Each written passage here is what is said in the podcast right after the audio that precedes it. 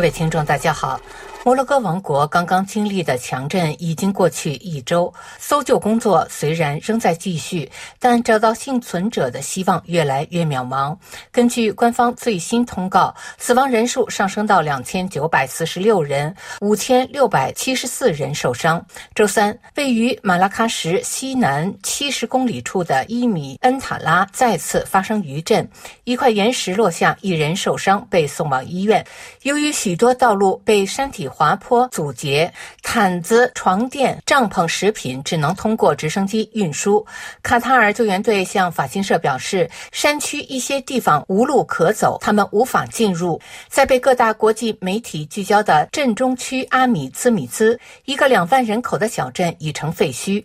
据联合国儿童基金会称，摩洛哥线下约有十万名儿童受到地震影响。一周以来，人们见证了摩洛哥规模庞大的慈善互助社会网络的迅速启动和有效运作。地震发生后的第二天，一队队志愿者私家车队就从北部的城市丹吉尔、乌季塔、卡萨布兰卡、首都拉巴特和各地出发，直奔阿特拉斯山区。车辆里载满从超市购买的食品和生活必需品，准备分发给山里的幸存者。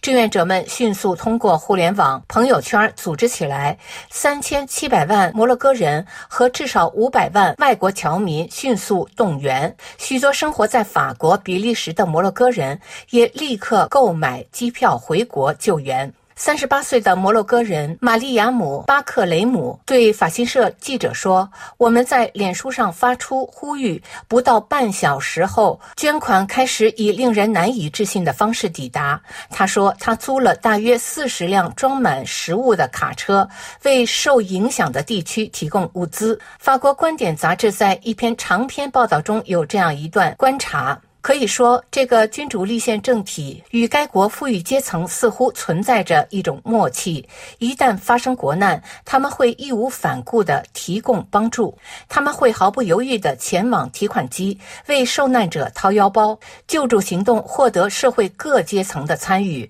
各行业协会第一时间发起募捐，其中包括私人诊所、海关、超市、餐饮、企业家、银行业、律师业、体育俱乐部，甚至还有。参众两院全体议员宣布，将把一个月的津贴捐给财政部为赈灾与重建设立的一项特别基金。摩洛哥皇家军队是此次救援的主力。事前，在距离马拉喀什一小时车程的镇中区阿斯尼村建立了野战医院，向伤员提供及时抢救。马拉喀什是一座旅游名城，在地震发生时，数百名前来参加一个旅游博览会的国际酒店旅行社经理人聚集在该市。地震发生后，他们立刻动员起来参与救助。通过阿特拉斯山区旅游景点酒店导游网络，向需要的灾民提供盒饭。文华东方酒店和阿曼吉纳酒店周六也展开了类似的行动。索菲特、瑞享等雅高集团旗下的酒店分发了数千份餐食。费尔蒙酒店向镇中区阿米兹米兹地区受影响最严重的村庄提供了毯子和床单。该法国集团还设立了一项专门基金。帮助受地震影响的员工家属。此次百年不遇的强震对摩洛哥经济造成沉重打击。根据美国地质调查局的最新评估，这些损失可能高达该国国内生产总值的百分之八。根据世界银行提供的数据，二零二二年摩洛哥国内生产总值约为一千三百四十一点八亿美元，这意味着经济损失可达一百零七亿美元。美国地质勘探局是专门从事地球科学研究的政府机构，重点关注自然资源和相关风险。它在监测全球范围内的地震活动方面发挥着重要作用。